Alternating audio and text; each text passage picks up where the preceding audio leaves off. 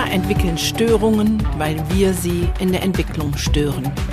Damit wir dies verändern, ist hier dein Entwicklungssprünge-Podcast. Der Podcast, der dir hilfreiche Impulse gibt für eine gesunde Entwicklung von Kindern und Jugendlichen.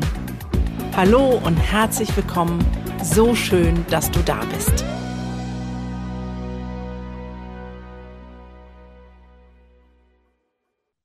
Herzlich willkommen zu einer neuen Podcast-Folge und ich freue mich unfassbar auf den heutigen Gast. Meistens kommen ja Gäste zu mir. Diesen habe ich selber gesucht, gefunden und gesagt, der Herr muss unbedingt mit mir sprechen. Deswegen freue ich mich ganz besonders, dass Klaus Zierer heute hier ist. Erstmal ein herzliches Willkommen und danke für die Zeit. Hallo Frau Frei, ich danke für die Einladung. Gerne. Ja, total gerne. Ähm, wenn man jetzt liest, Professor Dr. Phil Hab Habi, wofür steht denn das Habi? Phil weiß ich ja noch, aber. Für die Habilitation, die Abkürzung, ähm, war ja so oder vielfach ist es noch so, wenn man eine Professur hat, dann hat man nicht nur promoviert, sondern man hat auch habilitiert, die zweite große Arbeit. Und okay. Titel in Abkürzung so. Äh, vielfach ist es heute gar nicht mehr so. Es gibt ja die Juniorprofessuren, die habilitieren dann nicht mehr, sondern die machen diesen äh, Weg. Aber bei mir war das noch die Habilitation. Genau. Okay, also Professor Dr. Phil Habil hört sich auf jeden Fall total so, oh, was ist das jetzt für ein Typ? Aber ich habe schon gemerkt, Sie sind ganz locker. Ähm, damit wir Sie ein bisschen besser kennenlernen, mögen Sie uns ein bisschen was über sich äh, verraten. Sie leben in Berlin mit zwei Hausschweinen, habe ich gehört, und äh, rauchen am liebsten Shisha. Nein, Scherz. Ja, so ungefähr trifft es ganz gut. Äh, ich wohne in Niederbayern, in einem kleinen Dorf, äh, also komplette Kontrastprogramm zu Berlin rauche auch nicht, sondern fahre relativ viel Rennrad, äh, gehe viel schwimmen, mache ganz viel Sport mit meinen Kindern, weil mir das wichtig ist. Damit auch äh, Vater von drei Kindern, die in der Schule sind, aktuell zweite Klasse, fünfte Klasse und siebte Klasse. Und äh, vom Berufswegen war ich ja zunächst mal Grundschullehrer habe mhm. dann nach meiner äh, Zeit den akademischen Weg so nebenbei manchmal bespielt, habe promoviert und habe ihn dann habilitiert und bin dann ähm, als Professor zunächst in Oldenburg gelandet, Nachfolger Hilbert Meyer, also ganz im Norden, und bin dann vor fünf Jahren wieder zurück nach Bayern, wo ich ja herkomme, äh, jetzt aktuell an der Universität in Augsburg und ja, setze mich den Großteil meiner Zeit eben mit Familie beziehungsweise mit äh, Lehramtsstudierenden auseinander, für die ich verantwortlich zeichne an der ja. Universität in Augsburg. Ja, total krass. Ähm, wenn man sieht, was Sie schon alles publiziert haben, da gibt es ja ganz viele Statements und Artikel. Ich habe vorhin allein bei der Zeit, keine Ahnung, 20 Artikel gefühlt gefunden. Ähm, und wir unterhalten uns heute, damit ihr wisst, worum es geht, um, ich nehme mal ein Wort aus Ihrem Buch, was ich nämlich großartig finde, die ähm, pädagogische Klimakrise. Alle reden von der Klimakrise und sagen, oh, unser Planet stirbt und wir müssen unbedingt die Plastikverpackung weglassen und alle E-Autos fahren. Aber der Fokus könnte auch auf was anderem liegen, nämlich unserer pädagogischen Klimakrise. Da sieht nämlich auch ziemlich viel ganz im Argen aus und darüber werden wir heute uns unterhalten, weil Sie haben da ganz viel zu, zu sagen und ich freue mich sehr, dass wir ein bisschen plaudern. Aber vielleicht als erstes, was bezeichnen Sie denn als äh, pädagogische Klimakrise? Das ist ja schon ein schöner Begriff, aber was steht da für Sie hinter? Ja, der Begriff ist ein bisschen entnommen von Ken Robinson, den der ein oder andere vielleicht kennt. Der hat ja den erfolgreichsten TED-Talk aller Zeiten gemacht. Absolut äh, sehenswert. Äh, Why School Kill Creativity? Also warum Schule Kreativität von jungen Menschen tötet. Und in diesem TED Talk geht er auf ein paar Punkte ein, die vor zehn Jahren gegolten haben, die auch heute äh, in gleicher Weise äh, noch gelten. Beispielsweise, dass wir in der Schule eine sehr starke kognitive Last in eine Richtung haben, also mathematisches, naturwissenschaftliches, sprachliches Denken steht im Zentrum. Auf der anderen Seite der musische Bereich, Kunst, Musik und Sport, der kaum eine Bedeutung hat und der auch nicht als wichtig erachtet wird, ist eine Schieflage die aber dazu führt, dass Schule manchmal dem Menschen mit all seinen Möglichkeiten einfach nicht gerecht wird und damit auch zu einem Problem führt. Ähm, das Problem ist aus meiner Sicht der pädagogischen Klimakrise vor kurzem in der Studie recht schön sichtbar gemacht worden, wo Lee Jenkins mal Lernende gefragt hat, von der ersten Jahrgangsstufe bis zur letzten, wie groß die Freude am schulischen Lernen ist. Und herausgekommen ist bei der Befragung, dass äh, in der ersten Jahrgangsstufe nahezu alle Kinder gerne in die Schule gehen wegen des schulischen ja. Aber dieser Wert sozusagen sukzessive abnimmt mhm. bis zur neunten Jahrgangsstufe ungefähr, wo bloß noch ein Drittel der Lernenden gern in die Schule wegen des Lernens geht. Ja. Unterm Strich muss man sagen, wir haben zwei Drittel der Lernenden verloren.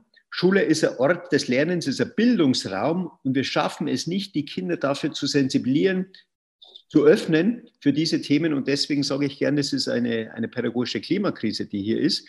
Und erlauben Sie mir noch den Hinweis, äh, ich halte diese pädagogische Klimakrise unabdingbar mit der anderen Klimakrise verbunden. Warum?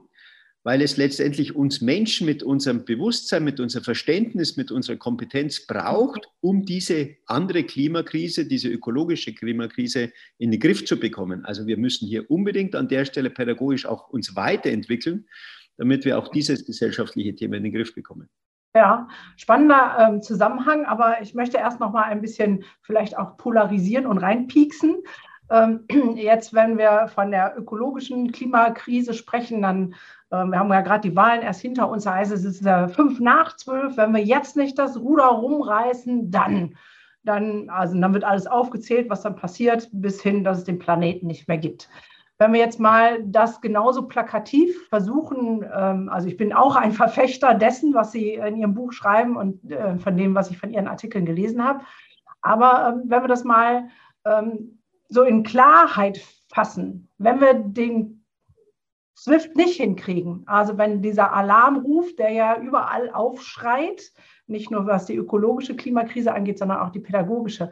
Was wäre denn das Horrorszenario, wenn jetzt das einfach so weiter vor sich hin dümpelt, wie es das bisher getan hat, trotz ähm, ja schon anderer. Ne? Sie schreiben ja auch in Ihrem Buch schon ähm, 1965 oder ich, Jahreszahl, weiß nicht genau, gab es ja schon den Ruf, wir brauchen einen Change in der Bildung und es hat so einen kleinen Aufblühen und dann ist alles wieder dahin gesiecht. Ähm, also was passiert denn schlimmstenfalls, wenn wir den SWIFT nicht kriegen? Ihrer Meinung nach? Aufs Pädagogische bezogen. Der ja. Zusammenhang äh, der Pädagogik mit anderen gesellschaftlichen Fragestellungen ist ja noch größer. Also mhm. beispielsweise die IFA-Leute, die IFO-Institut äh, legt ja immer wieder dar, dass es einen Zusammenhang gibt zwischen dem Bildungsniveau eines Landes und der Wirtschaftskraft eines Landes. Das heißt, je schwächer das Bildungsniveau der nachwachsenden Generation ist, desto gefährdeter ist letztendlich auch der wirtschaftliche Wohlstand, äh, der Deutschland ja so stark gemacht hat. Wenn wir nun feststellen müssen, dass hier durchaus ähm, Unterschiedlichkeiten entstehen, dass Corona bedingt auch vielleicht die Bildungsschere stärker auseinandergeht. Das heißt, dass die Schwächeren in unserer Gesellschaft weiter stärker abgehängt werden als bisher. Dann kommen wir in ein Thema hinein, wo die Bildungsgerechtigkeit betroffen ist, wo die Schere auseinandergeht, wo die Wirtschaftskraft letztendlich äh, Schaden nehmen kann. Und für mich sogar noch ein zweiter Punkt, der wichtiger ist in diesem Zusammenhang, nämlich der Punkt Bildungsniveau eines Landes und Demokratiefähigkeit eines Landes. Das heißt, je gebildeter die Menschen sind, desto eher sind sie in der Lage zu demokratischen Entscheidungen, desto eher nehmen sie an demokratischen Prozessen teil.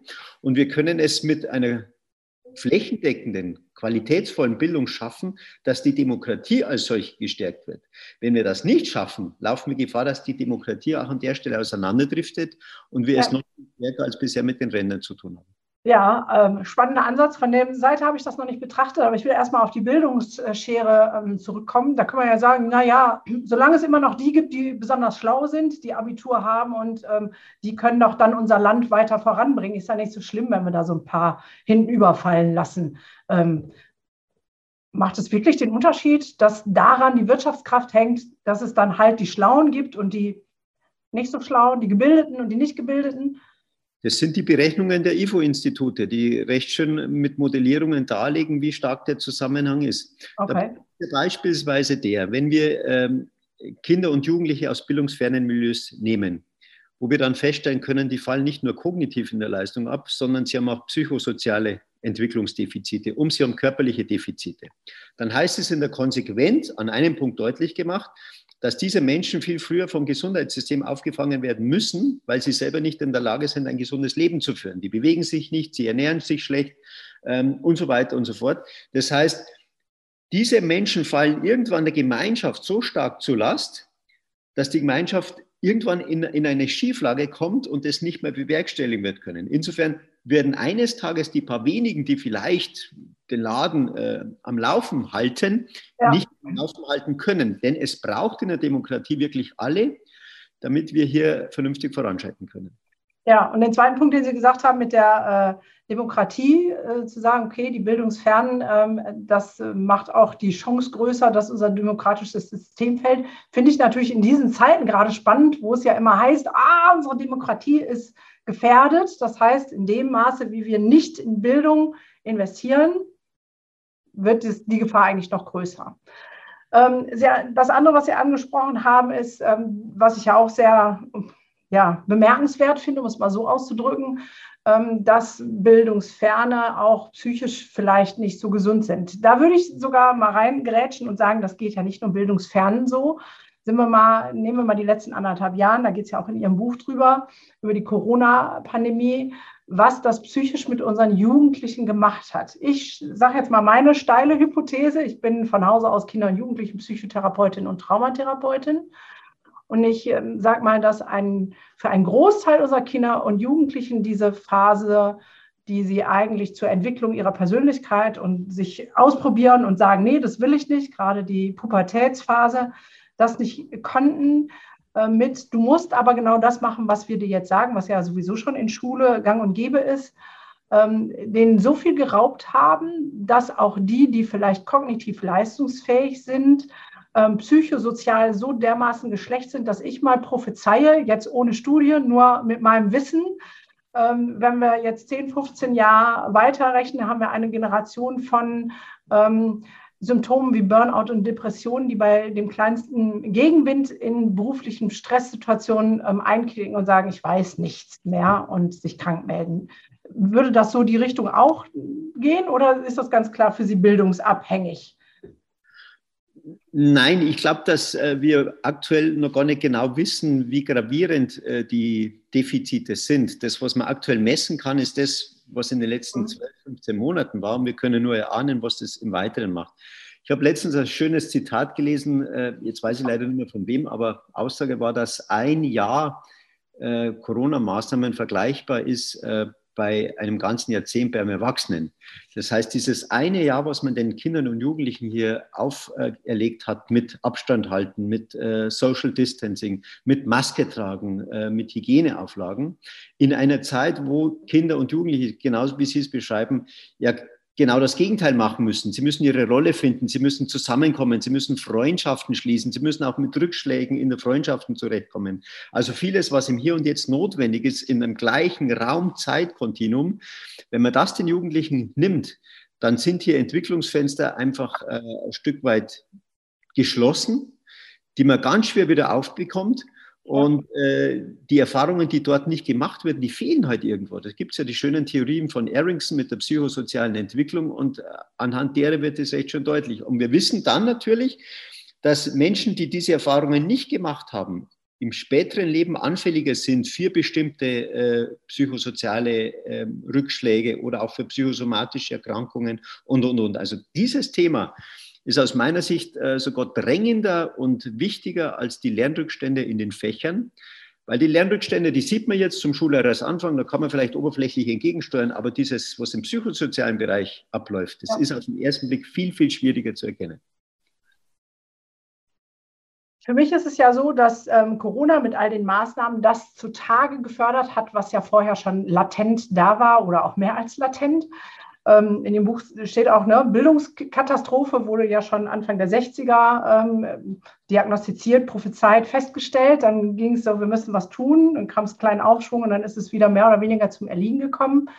Und dieses, was wir in jetzt Corona gesehen haben, ist ja das, was vorher schon da war, dass unsere Kinder und Schüler eigentlich, also man nennt das ja so hübsch, das Bulimie lernen, ne?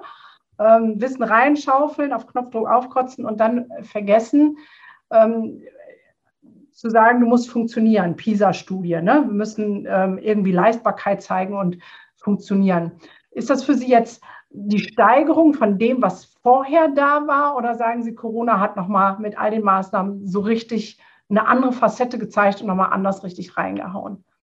Aus meiner Sicht ist es eine Steigerung von dem, was bisher da war. Vor allem auch deswegen, weil man in der Krise Entscheidungen getroffen hat, die zu einer Steigerung geführt haben von dem, was wir vorhin beobachten konnten. Ich nehme mal bloß ein Beispiel. Mhm. In Zeiten vom Distanzunterricht oder vom Homeschooling, wie man es nennen mag, ist ja egal, kurzerhand bestimmte Fächer sofort abgewrackt. Es gab in vielen Schulen keine Kunst mehr, keine Musik mehr, keinen Sport mehr, sondern wir haben uns konzentriert auf Mathematik, auf Sprachen. Ja. Als wäre das Monstranz, die wir vor uns hertragen und allein diese Fächer wurden deutlich für Kinder das ist Bildung und alles andere ist unwichtig. Und das ist aus meiner Sicht ein Riesenfehler, den man hier gemacht hat, weil man erneut Kindern und Jugendlichen das Gefühl gibt, äh, es konzentriert sich schulisches Lernen auf bestimmte Bereiche und alles andere ist unwichtig. Ich habe es zum Beispiel bei jedem meiner Kinder mit Schmerzen feststellen müssen, dass sie spätestens in der zweiten Klasse gesagt haben, Kunst, Musik und Sport sind unwichtige Fächer. Entweder da kriegt sowieso jeder eine Eins oder das wird nicht ernst genommen oder das fällt aus. Das sind ja die Randstunden. Punkt, Punkt, Punkt. Also wir haben bereits vor Corona dieses Problem gehabt. Ja. Und haben nun im Zuge dieser Krise eigentlich das nochmal verschärft und damit. Ja, also das, was Sie sagen, das ähm, finde ich sehr spannend, weil äh, mein Sohn zum Beispiel immer, wenn er gefragt wird, also wir kommen mit der Schule nicht so ganz klar, also mein Sohn eher gesagt, kommt mit Schulsystem nicht ganz klar. Und immer wenn er dann Hilfeplangespräch vom Jugendamt, egal wo, ne, was ist denn dein Lieblingsfach? Sport aus der Pistole geschossen mit einem fetten Grinsen, so, ne? Und Musik mache er auch total gerne und Kunst auch. Und dann ist immer dieser abfällige Blick, ja, und jetzt mal die richtigen Fächer. Was magst du denn von den richtigen Fächern? Also es sind ja schon äh, Wortnuancen, womit wir klar sagen, also Sport ist ja nichts wert. Ist ja schön, dass du gern durch die Gegend rennst, das sehen wir, rennst ja auch immer durch den Klassenraum, aber das lässt immer besser. Ähm, ja, ähm, nochmal, Ihre Kinder sind jetzt wie alt? Das hatte ich, glaube ich, nicht abgespeichert, als Sie vorhin das sagten. Äh, sieben, zehn und zwölf. Also, zwei, also noch fünfte und siebte Klasse. Mittendrin im Schulsystem. Ganz genau. Was macht das für Sie als Vater, das so mitzukriegen ähm, und dieses Wissen zu haben, welche ja, Folgen das durchaus haben kann oder wird? Also ich, ich sage ja immer manchmal, ich bin eine, multiple Person in dreierlei Hinsicht. Ich bin Vater, ich war Lehrer und bin jetzt Erziehungswissenschaftler. Das heißt, ich schaue von drei Seiten auf diese Situation. Und ähm, die letzten 18 Monate waren für mich äh, massiv belastend. Darum habe ich mich immer wieder versucht einzubringen und in der Zeit oder in der Süddeutschen oder sonst wo was zu schreiben oder das Buch danach anzugehen weil ich mir immer gedacht habe, wie muss es Familien gehen, die nicht diese Ausgangssituation hatte. Denn ich würde mal sagen, ich habe die optimale Ausgangssituation gehabt für eine Krise. Ja. Als Vater, der viel zu Hause ist, das Homeoffice äh, gewohnt ist, äh, am pädagogischen Hintergrund selber Lehrer war, ich kann gut die Kinder unterstützen, äh, ich weiß, wo man aufpassen muss beim Homeschooling, habe dann auch mal früh ein Buch geschrieben zur Herausforderung Homeschooling, also wie dieser Distanzunterricht funktionieren kann. Äh, und dennoch bin ich mehrfach an meine Grenzen gestoßen. Ich, als Familie sind wir auch gewackelt. Ich habe Seiten an mir erkannt, die ich gar nicht gewusst habe, dass ich sie habe. Keine schönen Seiten, muss ich dazu sagen, wenn die Kinder nicht rumschwirren und man kurz vorm Durchdrehen ist. Ähm, und in der Auseinandersetzung mit den Forschungsergebnissen äh, hatte schon größere Sorgen in mich äh, hervorgerufen, weil ich mir gedacht habe, ja, was, was tun wir dieser nachwachsenden Generation an? Die ja. nachwachsende Generation hat keine Stimme gehabt in der Pandemie. Das nee, wir, gar nicht. Genau. Dass wir häufig gehört haben, dann so kurz vor, vor Weihnachten, November, Dezember, politische Lippenbekenntnisse, dass die Schulen nicht mehr geschlossen werden dürfen. Schwuppdiwupp waren die Schulen zu. Und in Bayern das lange. Ähm, also mit größter Sorge und ich habe dann immer versucht, ähm, von den Kindern diese Sorgen einfach frei zu halten, viel Sport zu machen, ähm, viel mus zu musizieren, auch viel Kunst zu machen, viel in der frischen Luft und in der Natur zu sein, um einfach so dieses Gemeinschaftsgefühl, dieses positive Erlebnis, diese Freude am Leben den mhm. Lernenden auch in dieser Phase mitzugeben. Und dann war für mich klar, ich habe eine, eine ausgesprochen günstige Position, weil ich mir das alles leisten kann, sowohl zeitlich, finanziell, räumlich. Viele Familien konnten das nicht und das ja. ist eigentlich die große äh, bildungspolitisches Desaster, das hier passiert ist. Naja, und trotzdem ist es ja spannend, obwohl sie die guten Voraussetzungen haben, wie sehr das ähm, am Limit hält. Also ich selber, mir ging das genauso. Wie gesagt, mein Kurzer ist nicht so wirklich gut beschulbar in unserem System. Und äh, ich weiß, Lockdown war im, im, März vor den Osterferien und nach den Osterferien habe ich gesagt, ich schmeiße das Handtuch. Also ich beschule den nicht. Der macht einfach dann nichts. War mir egal, weil ähm, ich gemerkt habe, wenn ich darauf weiter bestehe, dann eskaliert es bei uns so in der Familie, dass ähm, das nicht haltbar ist. Da habe ich mich für meine Familie und meinen Sohn entschieden, habe gesagt, komm, wir machen uns eine geile Zeit. Und er hat halt nichts gelernt. So, also so spartanisch halt.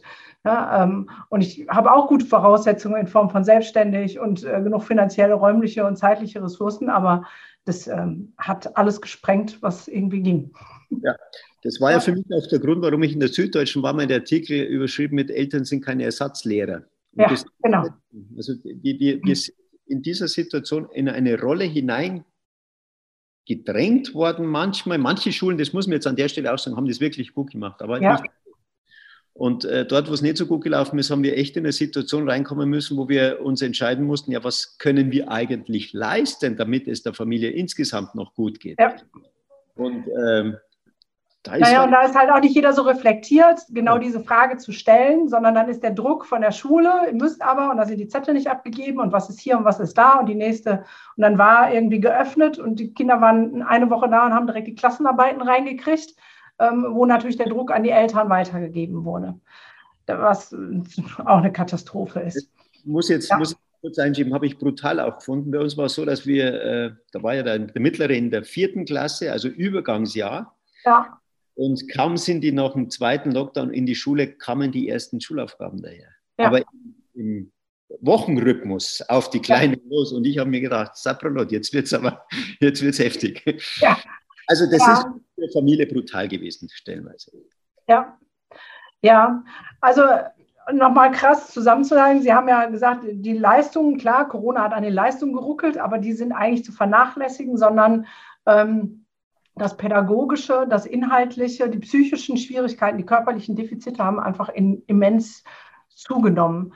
Ähm, jetzt, wenn wir mal von der Schwarzmalerei weggehen, ähm, brauchen wir ja gar nicht schwarzmalen, es ist, wie es ist.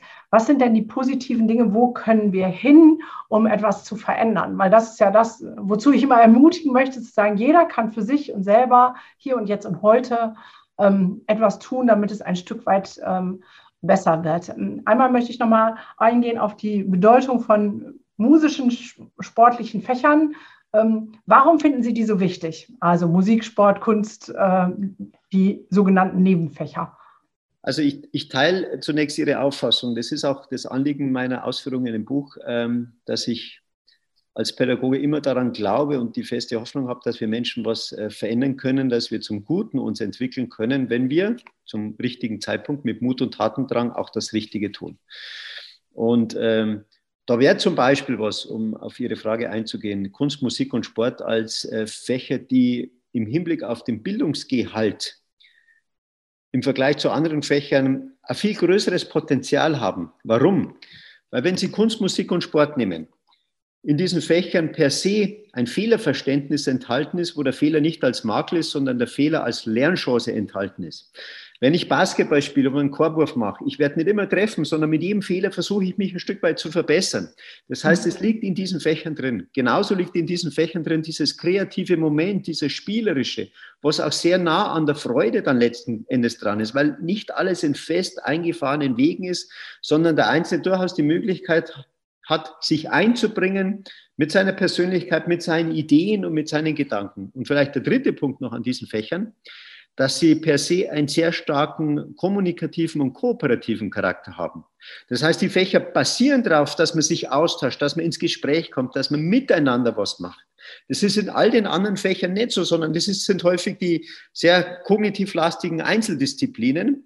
Mhm. Aber genau das würde eben zu einer Engführung von Bildung führen und Kunst, Musik und Sport eröffnen all diese Räume, weswegen ich sie so wichtig finde. Da steckt im Kern ganz viel Bildung drin, da steckt viel Demokratie drin, da steckt viel Werteerziehung drin, also all das, was den Menschen zum Menschen macht. Ja, ich will das mal ähm, ergänzen mit dem von meinem, meiner Sichtweise. Ich ähm, plädiere immer dafür, die psychischen Grundbedürfnisse zu berücksichtigen. Und diese Fächer würden die in jedem Maße auf jeden Fall erfüllen. Ne? Das erste ist das Grundbedürfnis nach Bindung und Beziehung. Ähm, beim Sport, ähm, auch beim Musizieren, das macht man zusammen. Da erfüllen wir schon mal das Grundbedürfnis nach Bindung und Beziehung.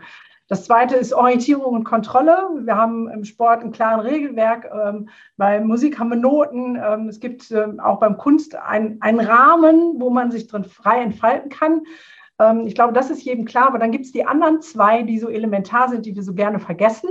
Das ist nämlich einmal ähm, Lustgewinn. Das ist ein psychisches Grundbedürfnis und das haben wir natürlich da ähm, wie kein anderer. Und Selbstwerterhöhung. Wo kriegen wir schneller einen positiven Push, als wenn ich ein Stück gut spiele, wenn ich den Basketball treffe, ähm, wenn ich ein Bild male, was sich jemand aufhängt. Ähm, also schneller kriege ich ja keine Resonanz hin. Und ähm, für Mathe und Deutsch, wenn ich die Formel auswendig gelernt habe und in so einem Ding da, ähm, da fühle ich mich nicht gut bei, weil da habe ich irgendwas produziert, was mein Lehrer wollte. Ähm, so. Und daher bedient es auch völlig unsere psychischen Grundbedürfnisse. Ja, also das wäre der erste Schritt zu sagen, diese Fächer brauchen ein bisschen mehr Kraft und äh, Wirkweise in unserer Schule. Da brauchen wir ja eigentlich gar nicht so viel zu machen. Es geht da ja nur um unser Wording es anders darzustellen, weil die Fächer gibt es ja. Wir müssen ja jetzt nicht Unterrichtsfach Glück, wie andere sagen, oder was nicht alles installieren, sondern ist ja schon da. Das ist im Kern schon da, was man vielleicht äh, neben dem Wording noch ändern müsste, wäre strukturelle Orientierung auch an diesen Fächern. Ich habe vorhin gesagt, das sind häufig die Randstunden und sie finden sich häufig im Stundenplan auch an den Rändern und fallen dann als erstes auch aus. Eigentlich gehören die Fächer äh, ins Zentrum gestellt, also auch an dem Beginn des Tages oder zumindest nicht immer am Ende, wo sie runterfallen können. Das wird sie auch aufwerten und es wird sie auch aufwerten, wenn man im Umgang mit diesen Fächern dann eben entsprechend äh, sie anders bezeichnet und benennt, wie sie es angesprochen haben würden. Ja, und es würde sogar die anderen Fächer aufwerten, weil wenn ich erst ähm, musiziere oder tanze oder was auch immer. Und ja. ähm, meine Emotionen sind schon ganz anders, weil ich halt Lustgewinn und Selbstwerterhöhung habe. Dann kann ich mich auch der doofen Matheaufgabe ganz anders widmen, als wenn ich morgens reinkomme und direkt irgendwie einen Aufsatz schreiben muss oder so. Okay, also andere Strukturen schaffen. Das ist ähm, ein, ein Punkt, den Sie nennen. Ähm, dann gibt es sowas, andere Lernpläne, das gehört mit zu den ähm, Strukturen. Oder gibt es da noch was anderes, was, ähm, ja, Sie sagen, was zu den anderen Lehrplänen gehört? Also ich finde, äh, das war vor Corona schon ein Thema, dass unsere Lehrpläne äh, entrümpelt gehören. Das sage ich manchmal so gern und dann wird man kritisiert, weil dann der eine oder andere sagt, aber es steht doch im Lehrplan kein Gerümpel drin. Und es stimmt aus fachlicher Sicht, sind die mhm. Lehrpläne alle super. Aus fachlicher Sicht ist alles, was da drin steht, wichtig. Aber als Pädagoge sage ich immer, aus Sicht der Lernenden ist nicht alles so wichtig. Da ist sicher vieles drin, was fachlich wichtig und wichtig ist, aber für die Lebenswelt von Kindern und Jugendlichen weniger bedeutsam. Und insofern würde ich sagen, da kann durchaus etwas raus aus dem Lehrplan. Es wird Freiheit geben, das wird auch die Möglichkeit geben, dass das, was zu lernen ist, tiefgründiger und das heißt vor allem verknüpfter mit der Lebenswelt zu lernen, damit ich, Sie haben es vorhin schon gesagt, nicht nur für den Lehrer etwas lerne, sondern auch erkenne, das hat eine Bedeutung für meine Lebenswelt. Ich kann das verwenden, ich kann das einsetzen, um meinen Lebensalltag äh, zu gestalten. Und das wäre aus meiner Sicht auch noch wichtig, äh, dass man diese Lehrplanreform, die schon längst äh, überfällig ist, endlich mehr angeht. Corona hätte die Chance eröffnet. Man hat sie bildungspolitisch nicht ergriffen. Wie wäre so eine ähm, Umstrukturierung des Lernplans aus Ihrer Sicht ähm, nötig? Also im Kern die zwei Punkte. Das eine wäre für mich äh, Neugewichtung, Kunst, Musik und Sport nach vorne. Das zweite wäre eine Entrümpelung, insbesondere der Kernfächer, weil ich der Auffassung bin, da ist nicht alles äh, so wichtig, dass es drinstehen müsste. Und die Freiräume, die man dann schafft, könnte man gut, ich habe es im Buch als Epochenunterricht äh, beschrieben, nutzen, um sozusagen über die Woche verteilt jede dritte, vierte Stunde einen Unterricht anzubieten, der interdisziplinär angelegt ist, also weg von der Separierung des Geistes in einzelne Fächer, hin zu einem Unterricht, der Lebensweltprobleme aufgreift, der die Kinder und ihre Interessen in den Mittelpunkt stellt und wo ich dann sozusagen mich aus den verschiedenen Disziplinen kommend diesen Problemen nähere. Das würde in der Konsequenz sogar die Fächer aufwerten. Ja. Auf könnte man sagen, oh Gott, ich nehme den Fächern was. Überhaupt nicht, sondern ich würde den Fächern an Lebensweltproblemen aufzeigen, warum sie so wichtig sind. Und ich halte es zum Beispiel ähm, fatal, wenn Kinder und Jugendliche auf der Straße mehr über Nachhaltigkeit lernen wie in der Schule. Und das ist für mich so ein Beispiel, wo man wirklich schauen müsste, wie bringt ja. man solche aktuellen Themen an einem Epochenunterricht in die Schule, dass die Kinder auch in der Schule Bildung erfahren. Ja, ja, ähm, sehr spannend. Wie realistisch ist das von innen? Also ich sage jetzt mal, dass es wirklich so eine Lehrplanreform gibt. Die Lehrpläne sind die heilige Kühe. Da traut sich keiner ran. Da stecken alle Verbände dahinter, alle Fachschaften dahinter. Ähm, ohne einen bildungspolitischen Mut und Willen wird sowas nicht passieren. Und das ist aus meiner Sicht so ein bisschen ein Grundproblem, was wir haben, dass in der Bildungspolitik häufig strategische Gedanken überwiegen, wie gewinne ich die nächste Wahl und man ja. selten den Mut hat zu sagen, okay, jetzt lasst uns mal über bestimmte Wahlperioden was verändern, auch mit der Gefahr hin, dass ich als Bildungspolitiker dann nicht mehr die Lorbeeren kassiere, weil schon mein Nachfolger da ist. Aber dieser Gedanke müsste unbedingt ins Bildungssystem hinein, weg von diesen Wahlen und auf längerfristig. Ja, und selbst bei den Wahlen, wenn man mal überlegt, wer hatte überhaupt die Bildungspolitik auf dem Schirm, ähm, das wird einem ja ganz schwindelig. Keiner, also bis auf die ähm, gute Frau Grüne, jetzt fällt mir der Name nicht ein, ähm, hatte Kalitschek, ähm, nee, gar nicht, das ist unsere Bildungsministerin jetzt. Ist ja auch wurscht. Aber hatte ja keiner wirklich Bildungspolitik auf äh, der Propaganda stehen. Das ich auch so. Gerade der Bundestagswahl hat es ja deutlich gemacht. Ähm, ja. Bildung ist nicht gesprochen worden. Wenn dann im Kontext Digitalisierung, aber immer mit dem Punkt, Schulen brauchen ein WLAN, äh, Lehrer brauchen ein Tablet, Kinder brauchen äh, ebenso ein Tablet. Ja. Auf dieser Oberflächenebene agiert man häufig, aber ein Verständnis davon, eine Vision von Bildung, die ja dann auch in der Vision einer Gesellschaft mündet, die hat man nicht wirklich vernommen. Nee, da, das stimmt, das ist wohl korrekt. Ähm, ich plane so viel ähm, Geld zu verdienen, um eine Pilotschule ähm, äh, zu gründen. Dann werde ich mich mit Ihnen nochmal zusammensetzen, damit wir gucken können, wie, welche Strukturen, welches, welcher Lehrplan da dann ähm, drin sein sollte. Da, das wäre, glaube ich, mega. Aber wir gehen nochmal zurück. Also wir haben andere Lehrpläne. Jetzt haben Sie auch ähm, ähm, die Politik angesprochen. Da sagen Sie, es bräuchte sowas wie einen Bildungsrat. Was würde das denn für Sie beinhalten, einen Bildungsrat zu haben? Ist der wirklich ein politisches Gremium, der dann sagt, hier, Leute, das muss anders gehen? Oder ähm, ist es wieder sowas, was aus, ja, intern ist? Also wo wäre der anzusiedeln? Also ich fand diesen Bildungsrat deswegen ganz wichtig, gerade in der Corona-Krise auch, weil wir auch einen Corona-Rat hatten, wo beispielsweise Virologen, Epidemiologen äh, und so weiter zusammengesessen sind und überlegt haben, was muss sich jetzt verändern. Ja. Und ich hätte es gut gefunden, wenn wir in der Corona-Krise ähm, auch sowas im Kontext Bildung gemacht hätten der aber dann anders als diskutiert worden ist. Bildungsrat wird ja schon längst diskutiert. Daraus entstanden ist ja die sogenannte STEWICO, die Ständige Wissenschaftskonferenz, in der jetzt 16 oder 17 Professorinnen und Professoren sitzen.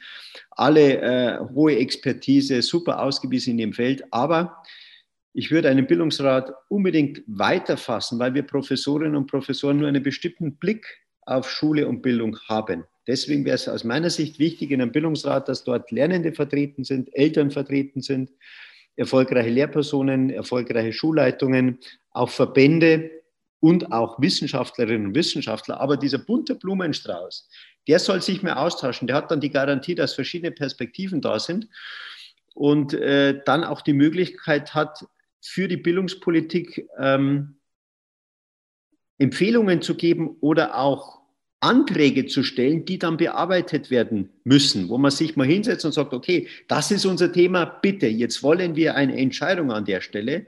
Ja. Also demokratische Mitbestimmung von den Beteiligten, die auch von der Bildung im Kern betroffen sind. Ja, ja, denke ich, wäre mehr als notwendig, ähm, dass es sowas gibt und auch die Anträge zu schreiben, dass dann also nicht nur in Beratung, sondern dann auch zu sagen, okay, das ist jetzt ein Antrag, der durchgehen muss.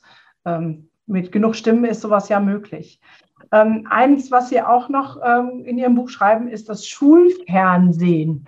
Dazu möchte ich gerne mal mehr wissen, dass, äh, was Sie damit äh, meinen, verstehen und wie kann Schulfernsehen aussehen? Also ähm, das ist auch so ein Ergebnis aus der Pandemie, wenn wir in andere Länder geschaut haben. Da hat es manche gegeben, die haben da echt innovativ äh, dieses Schulfernsehen weiterentwickelt, auch ins digitale Zeitalter. Also weg von Glotze an und Kinder sind beschäftigt, hin zu einer Plattform mit verschiedenen Fächern, wo Lehrplaninhalte äh, gut gebündelt aufbereitet werden, äh, wo auch Zusatzmaterial vorhanden ist, wo man also mit dem Schulfernsehen in einer Phase, wo kein Kontakt möglich ist, durchaus einen rhythmisierten Schulalltag zu Hause organisieren hätte können, wo dann auch Kinder aus bildungsfernen Milieus in 15 Minuten das Wichtigste in Mathematik, in Deutsch, in den Sprachen, in Kunst, in Musik, äh, auch in Sport als Instruktionsphase mitbekommen hätten und dann eigenständig wieder weiterzuarbeiten. Hätte für die Lehrpersonen den großen Vorteil gehabt, dass sie äh, sich aufs Wesentliche konzentrieren könnten in der Phase, nämlich Beziehungen zu pflegen, mit den Lernenden sprechen, zuzuhören, Feedback. Das ist ja leider noch nicht so etabliert, dass das das Wesentliche ist. Da ähm, sage ich ja auch immer, Bindung geht vor Bildung. Wer keine Beziehung hat, ähm, ist nicht offen für Bildung, der kann gar nichts lernen. Aber immer wenn ich in Schulen bin und ähm, so, dann ist das so, ah, dafür haben wir keine Zeit. So, das dauert ja viel zu lange. Dass Beziehungen aufbauen gar nicht lange dauert, dass ein charmantes Lachen schon ein Stück Beziehungsaufbau ist, das, äh, da sind die immer ganz verwirrt. So, ne, das äh, finde ich schockierend, muss ich ganz ehrlich sagen. Aber das ist ja leider noch nicht so weit verbreitet. Und auf der anderen Seite muss ich Ihnen völlig recht geben. Es gibt hier den YouTuber, ähm, der Mathe erklärt in kurzen Snippets, wenn der alle sagen, er hat mein Leben gerettet. Also alle, die nach ihm Mathe lernen, den hätte man sich einkaufen können. Da hätte er äh, ganz Deutschland mit Mathe versorgen können und alle wären glücklich gewesen und Mathelehrer wären freigestellt gewesen, Beziehungen zu bauen. Ja, aber ja. Vielleicht nur ein Gedanke, warum äh, Sie das Gefühl haben, dass es in den Schulen manchmal noch nicht so angekommen ist. Und ich glaube, ich beschreibe es im Buch aus, weil wir bis heute eine Lehrerbildung haben, die den Fokus falsch lenkt. Ja. Wir haben im Kern die Lehrerbildung, die versucht, äh, die nachwachsende Lehrergeneration zum Vermittler von Fachwissen zu machen, aber nicht zu Bildungsagenten. Und wenn ich Bildung ins Zentrum rücke, dann ist der Mensch der Ausgangspunkt und der Endpunkt all meiner Überlegungen. Das Fach hat auf einmal eine dienende Funktion, weil es geht mir um den Menschen mit seinen Möglichkeiten, seinen Chancen. Und da muss ich ins Gespräch kommen. Ich brauche die Beziehung, anders kann ich gar kein Wissen vermitteln. Ja, das, also Sie sprechen mir so aus der Seele. Ich habe selber drei Semester auf Lehramt studiert und habe es dann aufgehört, weil mein Wunsch war immer, Kinder und Jugendliche zu begleiten, ihnen ein Stück Lebensbegleiter zu sein und dachte, auch Lehrer wäre vielleicht eine gute Möglichkeit und habe gemerkt, die wollen mich zum Fachidioten machen da in, in der Uni und ich hatte keinen Bock, eben Fachidiot zu sein und das Pädagogische kam überhaupt nicht vor. Also da war ein bisschen Konditionierung nach Buffalo und dann hörte das auf. Kein, wie führe ich Gespräche, wie gehe ich auf Kinder ein, was mache ich mit den tobenden Eltern, nix. So, dann habe ich gesagt, komm, macht euren Kram allein, ich werde kein Lehrer. Ähm, und ich kenne, da habe ich ganz viele andere Lehrer halt, oder auf dem Weg, Lehrer zu werden, die gesagt haben, ja klar wäre ich Lehrer. Ich bin so gut in Sprachen, ähm, dass, dass das Einzige ist, was, was ich mir vorstellen kann, weil ich kann so geil Englisch und Spanisch. Und deswegen wäre ich jetzt Englisch und Spanisch Lehrer. Und ich sage ja, und die Kids und die Jugendlichen, ja, das bringe ich denen schon irgendwie bei. Also, wo ich gedacht habe, what? ja, aber äh, das trifft es, was Sie sagen, dass der Fokus falsch ist eben nur auf diese Fachlichkeit und nicht als ja, Bildungsinnovatoren zu sagen, wir bringen Bildung voran. Wir sind die, die dafür sorgen, dass unsere Jugend die Zukunft von morgen ist und das auch gesellschaftlich wuppen kann. So, ja. Ja, da gibt es viel zu tun. Ähm, das heißt, wir müssten nicht nur die Lehrpläne umstrukturieren, wir müssten den ganzen Ausbildungskonzept für Lehrer umstrukturieren. Im letzten Jahr. Ähm, wir müssen, und das ist ja auch, auch so eine, eine Erkenntnis aus der Bildungsforschung über die letzten Jahrzehnte hinweg, leider hat die Bildungspolitik häufig noch nicht verstanden, dass allein die Strukturveränderung erst dann wirken kann, wenn wir die Menschen, die in diesen Strukturen wirken, stärken und professionalisieren. Und da muss ich bei den Lehrpersonen anfangen. Ja. Ich möchte damit auch nicht sagen, dass die Lehrerbildung grottenschlecht ist und dass das deutsche Schulsystem grottenschlecht ist. Überhaupt nicht. Aber es ist an entscheidender Stelle deutlich optimierbar. Und wenn ich jetzt, wann dann, also wann setzen wir endlich an, um hier mal einen Impuls reinzugeben und das ganze System voranzubringen und weiterzuentwickeln? Und da muss ich manchmal den Kompass durchaus verschieben, um bestimmte neue Leitlinien auch zu setzen. Und in der Lehrerbildung ist ein ganz zentraler Ort dafür. Ja. Ja, leider ist äh, unser politisches System dazu ein bisschen zu langsam, weil es bräuchte auch da jetzt ein bisschen mehr Geschwindigkeit. Aber Sie haben es gerade gesagt, Menschen stärken ähm, ist ja das, was darum geht. Und dann gibt es ja die Kinder, die Jugendlichen, die gestärkt werden müssen. Ähm, raus aus der Passivität, sagen Sie. Ähm, hinzu wäre dann die Frage, also wie geht es, unsere Kinder zu stärken, ähm, wenn sie nicht passive Konsumenten von Wissen sein sollen? Was sollen sie im besten Falle sein? Ähm, es gibt eine schöne Zuspitzung von Julian Niederrümelin, der sagt, Bildung bedeutet im Kern, dass der Mensch zum Autor seines Lebens wird. Der Autor seines Lebens ist kein Mensch, der passiv ist, sondern der aktiv ist, der um seine Möglichkeiten weiß, der aber auch seine Grenzen kennt, der seine Stärken kennt, der seine Schwächen wahrnehmen kann und dann durchaus selbstbestimmt hier diesen Weg geht. Und äh, das ist aus meiner Sicht äh, zutiefst humanistisches Bildungsverständnis, äh, worüber wir jetzt sprechen. Und wenn wir uns aktuell ein bisschen anschauen, was ist in Schule, was wird hier stark forciert, Sie haben vom Bulimie-Lernen gesprochen, viele Kinder und Jugendliche nehmen das genauso wahr. Je älter die werden, umso schlimmer. Also reinzugehen, reinstürzen, ausspucken und möglichst schnell wieder vergessen. Und das ist ein Riesenproblem. Denn diese, diese Lebenszeit, die Kinder in der Schule verbringen, die hatte dann keinen Wert für den Einzelnen, sondern ja. man versucht es bloß nur über sich ergehen zu lassen und schnellstmöglich wieder rauszukommen. Also hier stärker in die Aktivität hinein. Derweil ist beispielsweise, und das habe ich ein ganz schönes Moment gefunden in der Corona-Pandemie, weil bestätigt worden ist, was wir aus der Wissenschaft wissen, nämlich, dass die Lernenden vor allem erfolgreich agieren können, die ein hohes Maß an Selbstständigkeit, äh, Gewissenhaftigkeit, Engagement, Ausdauer, Konzentration, also eine Reihe von Schlüsselqualifikationen ähm, mitbringen. Und das könnte man auch aus der Krise lernen. Also wie schaffen wir ein Schulsystem, in dem von Anfang an als Ziel die Selbsttätigkeit des Lernenden steht? Also nicht, dass er passiv da irgendwie durchkommt, ja. sondern dass er am Schluss der Autor seines eigenen Lebens wird. Dafür braucht er Begleitung, verlässliche Strukturen aber er braucht auch Räume und Möglichkeiten für Kreativität, für Gemeinschaft, für Kooperation, für Fehler, die er machen kann, um sich sozusagen an der Stelle bilden zu können. Ja, und wenn wir das weiterspannen, diesen Gedanken, sind wir dann wieder bei dem Demokratischen, weil Kinder und Jugendliche, die in der Passivität groß werden, ähm, fühlen sich auch oft als Opfer Opfer des Systems und komme in so eine Opferrolle rein. Und wenn ich Opfer bin, dann bin ich irgendwann voller Wut und bin eher einfach gegen was. Und wenn man guckt, wer wählt zum Beispiel die AfD, das sind junge Menschen, die gegen was ist, weil sie sich so hilflos und überrannt fühlen. Nicht, weil sie, also ich glaube, ich glaube aus tiefstem Herzen nicht, weil sie denken, das ist wirklich die beste Wahl für unsere, unser Land und für die Gesellschaft, sondern einfach, weil sie sagen, die sind einfach mal radikal für was anderes und wir denken, hier muss radikal was anderes her und das sind die einzigen, die äh, für Radikalität stehen, also wählen wir die. So, ne? Also dieses ähm, Burnout und Depression ist ja auch letztendlich ein Symptom von dem Gefühl, ich bin ein Opfer. Ähm, das ist zu viel, ich kann das nicht handeln, der Chef ist zu böse, ich werde gemobbt, was auch immer. So, also ist es ja schon ein Gesamtkonzept der Passivität, was uns gesamtmenschlich betrachtet auf äh, allen Ebenen nicht gut tut. Definitiv. Also die Passivität verhindert im Kern Demokratie und verhindert auch Resilienz gegenüber schwierigen Situationen, Herausforderungen im Leben, die kommen. Das heißt auch, Demokratie ist ja auch etwas, was der Mensch lernen muss. Und wie soll das lernen, wenn er nicht beteiligt wird, wenn er immer nur in der Passivität ist, wenn er lernt, äh, macht das und fertig, aber nie mitbestimmen kann? Mitbestimmung heißt ja nicht immer nur Selbstbestimmung, sondern mitbestimmen, mitentscheiden über das, was passiert. Also wir müssen das lernen, die Kindern die Möglichkeiten geben, dass sie diese Prozesse erfahren. Und dann stärken wir sie insgesamt und wir stärken Demokratie. Wir verhindern auch, dass Menschen frühzeitig in Depressionen oder Burnout verkommen, weil sie eben Autor ihres eigenen Lebens sein können. Ja.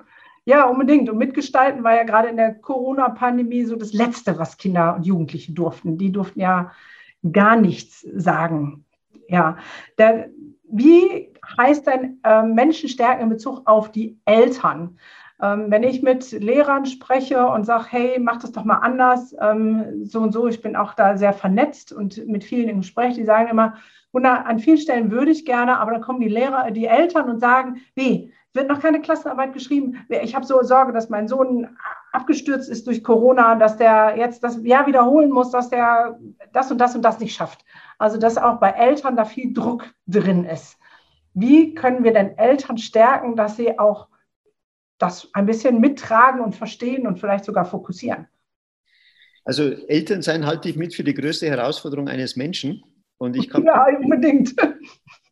Ich kann mich noch gut erinnern, wo meine, meine älteste, meine Tochter auf die Welt gekommen war und ich im, im Kreissaal damals stand und habe dann das Kind so gehalten und voller Freude. Aber ich habe dann paar Tage später schon mal drüber nachgedacht, ja, wie ist man eigentlich vorbereitet worden auf diese Situation? Gar nicht.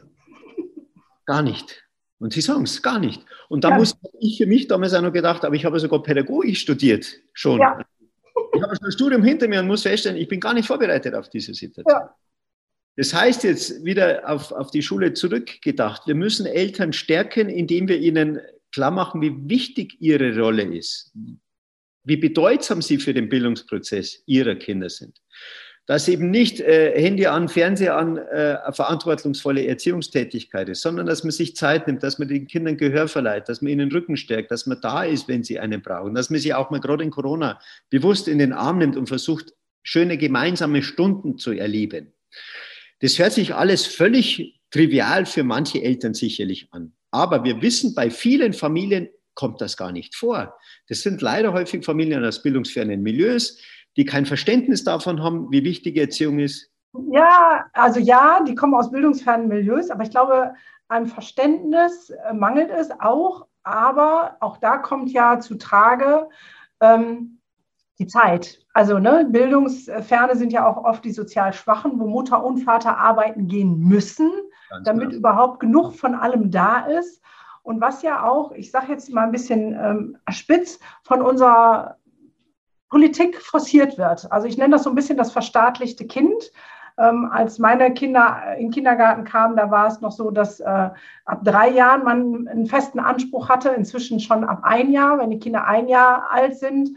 Ähm, letztes Jahr gab es einen Artikel, äh, Frau äh, Merkel investiert in die Familien und ich so, yeah, und dann war da drunter, ähm, äh, rechtlicher Anspruch auf Ganztagsbetreuung bis abends um 18 Uhr für alle Grundschulkinder. Und ich denke so, hä, wo ist da das Invest in die Familien? Das heißt, es ist ja was, was auch propagiert, forciert wird, also meiner Meinung zumindest nach. Das heißt, Eltern sind oft gar nicht mehr in der Lage, Familie zu leben mit all dem, was Sie gerade gesagt haben, weil sie so, also ich sage jetzt mal schon fast Hirn gewaschen werden durch die Medien und fokussiert wird, du musst Geld verdienen. In erster Linie musst du Geld verdienen. Ja, das ist ein Problem. Und wenn äh, Menschen dann in einer Situation sind, wo sie es sich finanziell gar nicht mehr anders leisten können, dann sind sie in einem Riesendilemma. Ja. Dann denke ich mir manchmal, ich habe das Glück und ich nutze jede Sekunde meines Lebens mit den Kindern. Äh, ich würde die auch, das hören dann manchmal die, die für die Ganztagsschule sind, nicht so gern. Ich würde die Kinder, meine Kinder nicht gerne in die Ganztagsschule stecken, weil ich froh bin, wenn die Nachmittag zu Hause sind und ich mit denen Basketball, Badminton spielen kann, ins Freibad gehen kann und so weiter und so fort. Die Zeit mit Kindern nutzen, weil das für mich das größte Geschenk des Lebens ist. Und das würde ich schon gern äh, an der Stelle auch mitnehmen wollen. Ähm, wohl wissend, dass ich auch als, als Vater durchaus eine ganze oder die entscheidende Rolle als, als Erziehungsberechtigter mit, mit meiner Frau zusammen habe. Also wir sind ganz zentrale Größen im Bildungsprozess und das ernst nehmen zu können, ist ein, ein, ein Glück in meiner Situation, aber ich finde, das sollte man auch allen Familien ermöglichen. Und das wäre Familienförderung aus meiner Sicht. Ja. Wenn es finanziell nicht geht, muss man unterstützen. Manchmal ist es nicht anders möglich, dann mag eine Ganztagsschule äh, ein gutes Angebot sein. Die muss qualitativ hochwertig vonstatten gehen, sonst ist es nicht mehr als Beschäftigungstherapie. Ähm, und da Was muss de facto leider gerade so ist.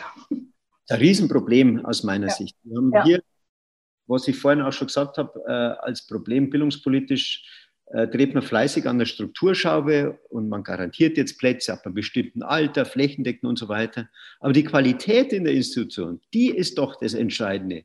Und damit auch das Personal, wie wird das professionalisiert? Wer macht denn das? Mit welchen Überzeugungen agieren diese? Naja, da, da passiert ja nichts. Ne? Wir haben ja auch einfach die Inklusion, die wurde jetzt beschlossen, ohne dass dafür die entsprechenden Ressourcen geschaffen wurden in Form von pädagogischer Ausbildung von Lehrkräften. Aber nochmal zu den Eltern. Wie können wir sie denn jetzt stärken? Ähm, ja, Sie sagen, Teilhabende zu werden, auch in unserem Bildungssystem. Ja, also ich glaube, wir müssen äh, zum einen Eltern stärken, indem wir sie frühzeitig vertraut machen mit ihrer wichtigen Rolle. Ein Beispiel konkret, äh, Rütli-Schule habe ich gesehen, war mal in die Schlagzeilen, dass sich ja kein Lehrer mehr in die Klassenzimmer getraut hat, weil es da so drunter drüber gegangen ist. Mittlerweile eine Schule, die äh, echt sehr gut dasteht. Ich habe die besucht. Ähm, da ist natürlich viel Geld reingeflossen. Ohne Geld kann ich Strukturen nicht verändern, kann ein Mensch nicht professionalisieren. Aber die haben jetzt so systematische Elterncafés eingeführt, wo die Eltern vom ersten Schulantag im Grunde an die Schule äh, angedockt werden, wo Kooperationsphasen stattfinden, wo Reflexionsgespräche passieren, wo Eltern also klar gemacht wird, wie wichtig seid ihr für eure Kinder? Was müsst ihr zu Hause tun, damit ihr den Lernprozess unterstützt? Und gleichzeitig damit ist natürlich das Thema Elternarbeit auch auf Seiten der Lehrpersonen wichtig. Äh, wir müssen ähm, auch in der Lehrerbildung erkennen, dass Bildungserfolg nur gelingt mit dem Elternhaus, nie ohne das Elternhaus. Und wir müssen Eltern, so schwierig sie manchmal sind, immer versuchen mitzunehmen. Ja. äh, und hier auch gewisse Strategien entwickeln in der Elternarbeit, in der Elternkommunikation. Ja, also da sind wir ja auch wieder bei dem Fehlerdenken. Jetzt, ähm, ich, wie gesagt, ich habe einen ähm, Sohn, der ähm, unser System nicht wirklich äh, gut durchlaufen hat oder dabei ist. Und wenn es schon hieß, äh, äh, Frau Frei, Elternsprechtag steht an, da haben sich mir schon die Fußnägel hochgerollt, weil ich eigentlich nur gehört habe, das macht er falsch, das kann er nicht und das ist und das und das, das. Das war nirgendwo ein Blick, auch für mein Kind. Und dann bin ich natürlich als äh, Mama Löwin, habe ich dann die Krallen ausgefahren, habe gesagt, so, ihr sagt, mein Kind ist scheiße, dann könnt ihr euch jetzt mal warm anziehen. So, ne? Also, äh, wo ich denke, dieses Miteinander äh, für das Kind ist da ja elementar. Und wenn ich äh, die Sorge habe, ich komme in die Schule und kriege immer nur Watschen, dass ich entweder eine scheiß Mutter bin, weil ich alles falsch mache, oder mein Kind nur kacke ist, ähm, da ist ja kein Miteinander so wirklich möglich. Ganz genau. Und das wäre für mich die entscheidende Haltung, auch aus Sicht von Lehrpersonen, dass wir zunächst mal offen äh, Eltern gegenübertreten und versuchen, gemeinsam hier Lösungsansätze zu finden und nicht irgendwie die, die Schuld gegenseitig zuspielen, bringt überhaupt nichts, sondern zerreißt im Kern die Schule und die Familie noch weit auseinander.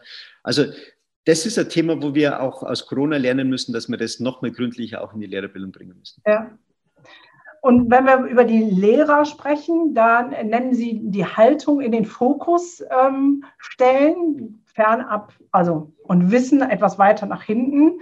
Ähm, ich äh, sage das immer, die Haltung ist eigentlich äh, entscheidend. Ähm, wir nennen das die Haltung des guten Grundes bei uns im Institut. Also ich führe ja auch ein Weiterbildungsinstitut, ähm, wo wir sagen, jedes Verhalten des Kindes hat einen Grund. Und wenn ich mit diesen Blick da drauf schaue, habe ich auch andere pädagogische Maßnahmen, als immer nur die Schulordnung irgendwie abzuschreiben oder irgendwie so ein Schwachsinn zu tun. Ähm, was be Entschuldigung, beinhaltet für Sie eine gute Lehrerhaltung? Also diese Haltung des guten Grundes gefällt mir insofern ganz gut, weil ich diesen Haltungsbegriff ähm, philosophisch Habermas und andere versuche abzuleiten. Und im Kern steckt er in der Haltung immer dafür, dass ein Mensch Gründe hat, warum er etwas macht. Und diese Reflexion über die Gründe.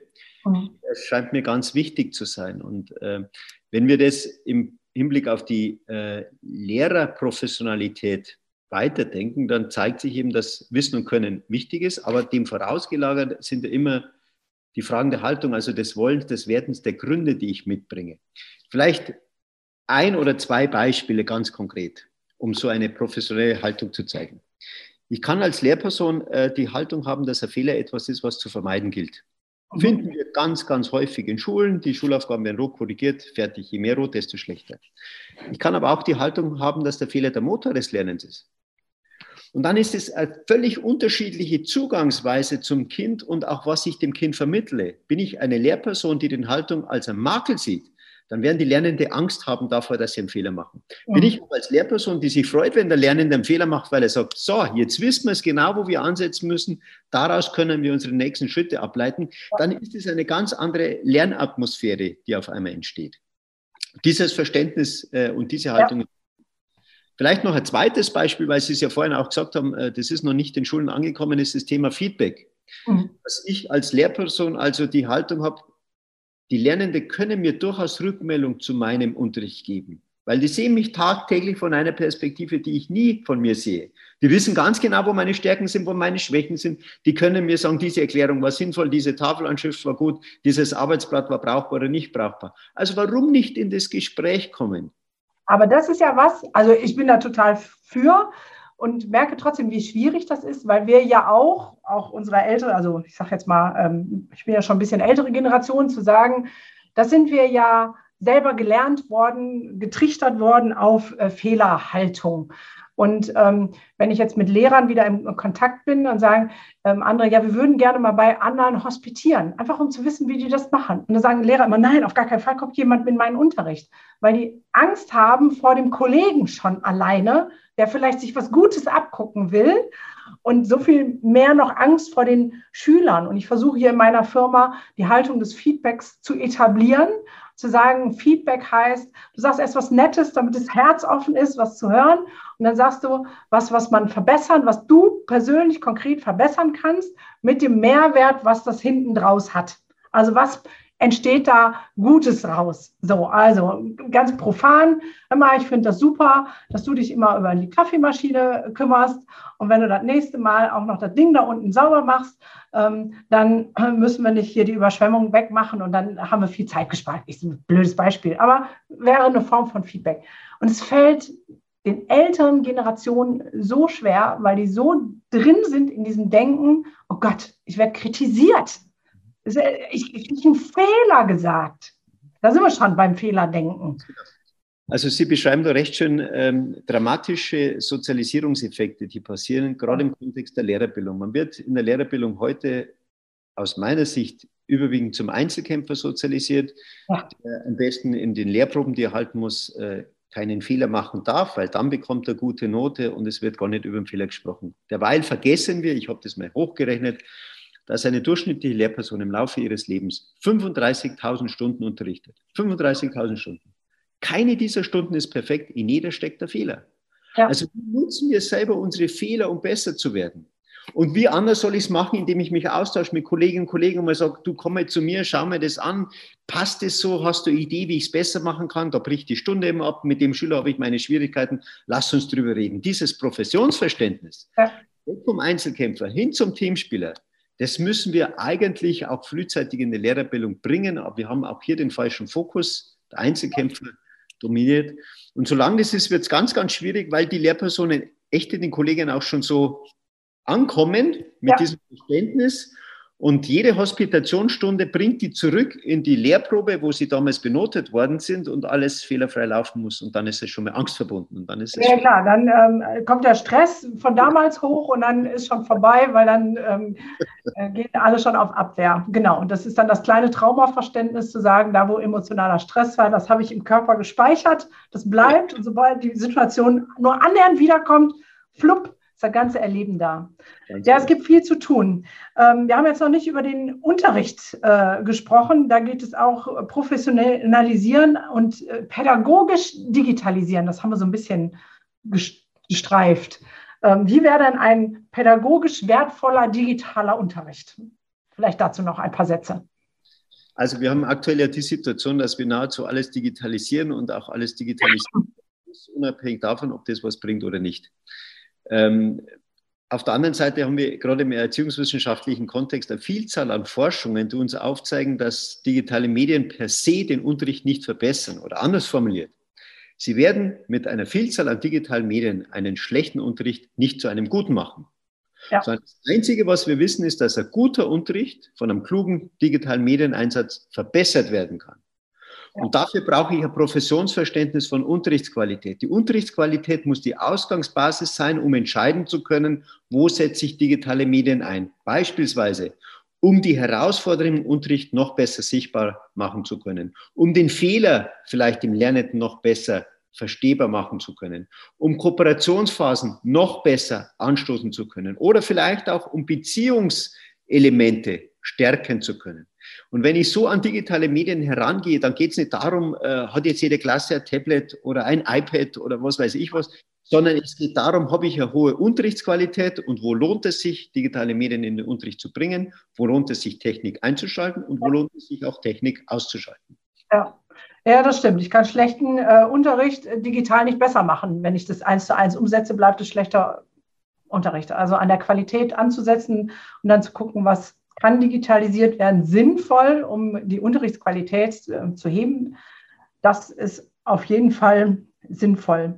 Das heißt, es geht um weniger PISA und mehr Bildung. Das ist auch so ein Spruch, den ich aus Ihrem Buch habe. Und ich denke, das ist auch was, wo es vielleicht bildungspolitisch hängt, dass wir uns immer vergleichen wollen. Und ähm, dann diese PISA-Studie, die Sorge ist, oh Gott, wenn wir jetzt das alles, was Herr Zierer jetzt gesagt hat, das hört sich alles so plausibel an und so. Und wenn wir das jetzt alles umsetzen, dann wird die nächste PISA-Studie uns nach hinten befördern und wir werden das letzte Licht sein.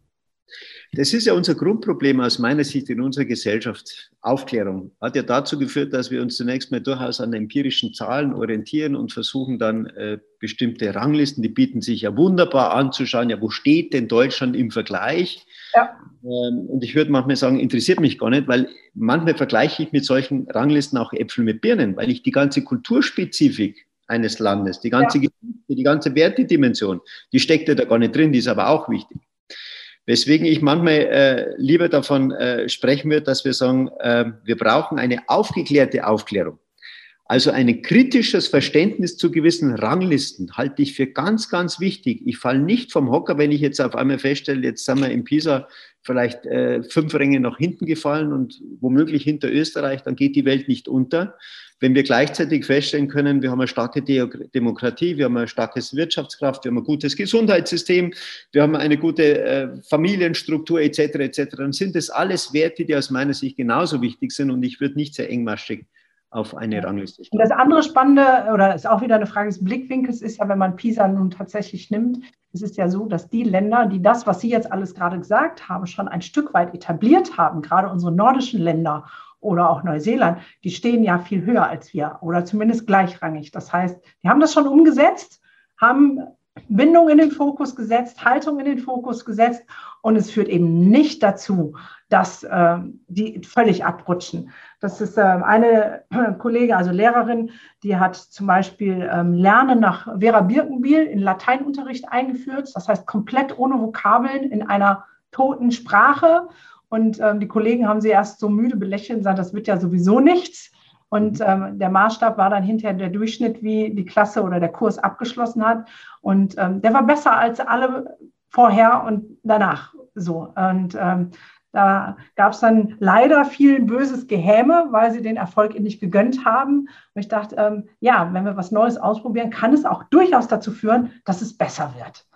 Ja, und Sie beschreiben es recht schön, da braucht es halt das Portionchen oder die große Portion Mut, das in so einem System, wo Innovation ja nicht auf der Tagesordnung steht, sondern Innovation eher etwas ist, was man besser nicht machen sollte, es ja. dann nicht zu versuchen, das ist schon aller Ehren wert, wenn man es dann macht. Ja, das stimmt. Oh, ich könnte unendlich mit Ihnen weiter plaudern, Herr Zierer, aber die Stunde ist äh, sozusagen rum und die, ich weiß, dass die Aufmerksamkeitsspanne irgendwann immer zu Ende ist für die Zuhörer, auch wenn ich das total spannend finde. Ähm, vielleicht an dieser Stelle möchte ich nochmal hinweisen auf dieses großartige Buch. Ich halte es hier mal in die Kamera, aber ich verlinke das auch hier, ein Jahr zum Vergessen.